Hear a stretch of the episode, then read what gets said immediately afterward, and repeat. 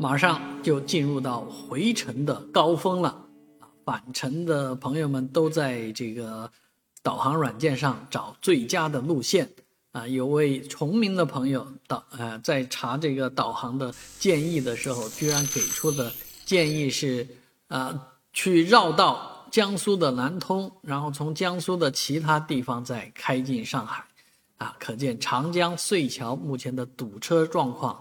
啊，G 四零沪陕高速啊，长江隧道每年都是堵得一塌糊涂啊。那前两天还看 G 四零澄海公路的一些航拍画面是蛮顺畅的，而今天开始就非常的拥堵了，很多人是花了三个小时，有的人花了半天时间，才从这个崇明岛没到上海市区来。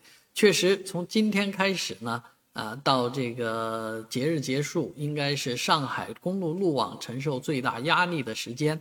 很多人说，大聪明们又堵在路上了。毕竟现在开始是提前三天的时间啊，那怎么这么堵？有没有别的办法？所以在这个上海到崇明之间啊，还需要更多的联络的通道啊，包括一建更好的长江隧道，这样才能够。